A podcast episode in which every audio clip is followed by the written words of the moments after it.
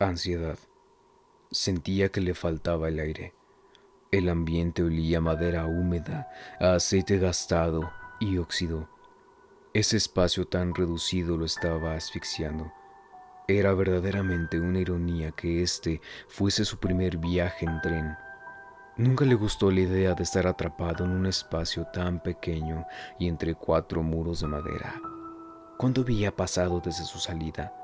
¿Cuánto más podría aguantar esa sensación que le oprimía el cuerpo y el alma? Quería salir de ahí, estar con Elena, su amada esposa. Quería sentir sus brazos rodeando su cuello para darle un apasionado beso de bienvenida, pero parecía faltar una eternidad para ello. Lo peor era la espera. No, lo peor era el ataúd dentro de ese vagón viejo y pestilente que lo acompañaba. Sí, lo peor era el ataúd. Incluso el sonido lo sofocaba ese estridente rechinar de ruedas y villas de metal, el crujir de madera mohosa, vieja, quebradiza y apestosa. Era de noche, eso podría adivinarlo por la fría humedad que impregnaba el interior. Pensar en la oscuridad que se cernía sobre el lúgubre tren no mejoraba su visión del claustrofóbico viaje. A esa oscuridad no se podía escapar, por más rápido que fuera el tren, sabía que el día tardaría en llegar más de lo normal. Así es cuando la ansiedad se mete entre cada célula de tu cuerpo.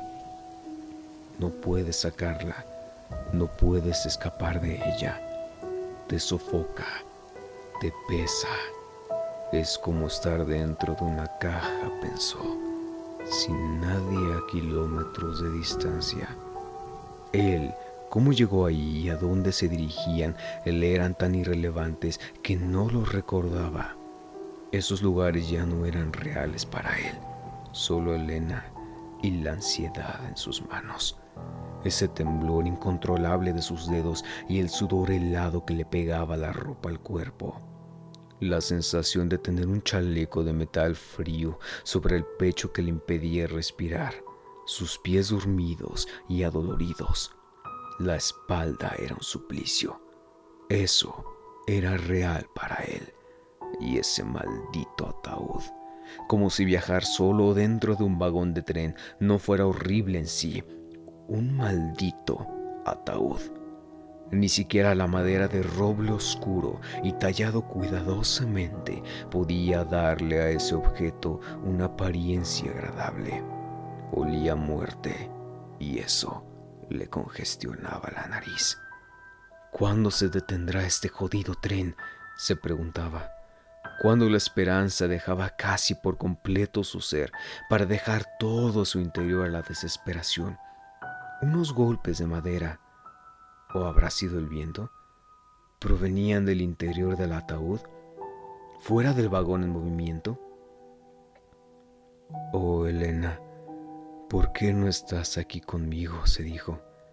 De pronto, un estruendo infernal, la maquinaria del tren se estaba deteniendo. Sintió la inercia del movimiento. La maldita caja de madera tembló y sus juntas de metal y madera produjeron una sinfonía que le revolvió las tripas. Por unos segundos que parecieron largos minutos, el sonido mezclado de uñas sobre el pizarrón y taladros hidráulicos llenaron el angosto espacio de interior para terminar en una lejana exhalación de vapores proveniente de la máquina principal. Luego, voces. Benjamín, apúrate. Hay que abrir el último vagón. ¡Ah, cabrón! ¡Qué olor! No seas irrespetuoso. Ayúdame a sacar el ataúd, pronto. Ay, no me imagino un viaje aquí adentro. Ni tú con todo tu aguante hubieras aguantado la mitad del viaje. Por eso nadie viaja aquí. Y se coloca la parte de atrás del tren. Ayúdame a sacarlo que no tardan en pasar por él. ¿Y quién va a venir por él? Ah, déjame ver la hoja de carga. Ah, una tal Elena Jiménez. Bien, al menos para este amigo de aquí adentro terminó el viaje. No, ahora lo recordaba, cómo había terminado ahí, pero seguía siendo irrelevante. Se pensó un idiota por creer que lo vivido en el viaje podía ser real. Una remanente del anhelo a vivir, supongo. Ya no importaba más. Su Elena estaba a punto de llegar. Al menos ya no estaba dentro de ese vagón. Con el ataúd no tenía opción.